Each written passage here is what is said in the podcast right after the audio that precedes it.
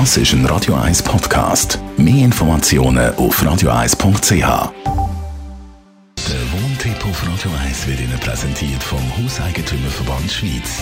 www.hev-schweiz.ch ja, die wirtschaftlichen Konsequenzen von der aktuellen Situation natürlich ein riesiges Thema, auch wenn es um Wohnungen geht, wenn es um Häuser geht, wenn es um Geschäfte geht. Thomas Oberle, Jurist vom Hauseigentümerverband Schweiz.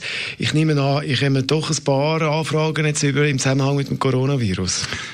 Ja, anfänglich wenig und jetzt sind es äh, natürlich immer mehr, seit man jetzt effektiv äh, auch Betriebsschlüsse hat. Das hat man ja befürchtet. Jetzt sind viele Restaurants, Bars, Gewerbebetriebe sind alle zu.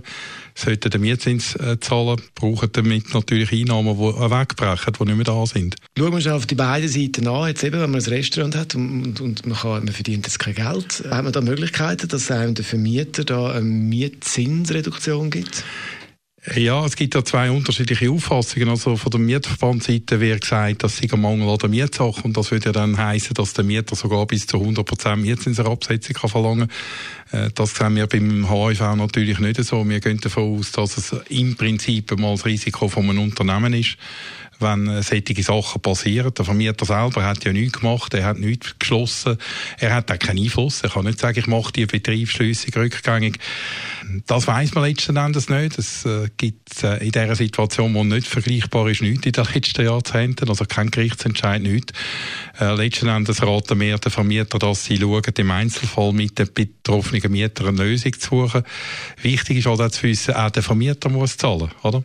Also wenn der Mieter einfach kein Mietzins mehr zahlt, dann haben wir immer noch den Vermieter, der Hypothekarzinsen muss zahlen, elektrisch muss zahlen, äh, die Handwerker muss zahlen. Vielleicht hat er eine Liegenschaftenverwaltung eingesetzt. Wenn die nicht mehr zahlt wird, haben die vielleicht dann auch ein Problem oder können die Löhne, wenn sie Angestellte haben, auch nicht mehr zahlen.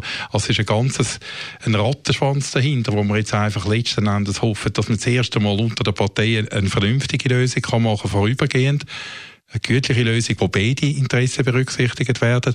Der Vermieter hat sicher im Normalfall nicht das Interesse zu künden, weil er äh, ja nach der Krise, wenn es bisher ein guter Mieter war, der auch wieder möchte haben und er im Moment von der Krise auch niemand anders findet. Aber letzten Endes, denke ich, kann das Problem nur Politik mit entsprechenden Entschädigungen an beide Parteien letzten Endes äh, helfen, dass das äh, wieder besser wird. Der Thomas Oberle ist das Jurist vom Hauseigentümerverband Schweiz und ein bisschen später, heute noch mit Nachmittag informiert ja der Bundesnat zu der aktuellen Situation und möglicherweise gibt es da weitere Informationen auch zu dem Bereich, zum Thema Mieten, Vermieten, mögliche Mietzinsreduktionen, die man kann fordern jetzt in dieser Krisensituation.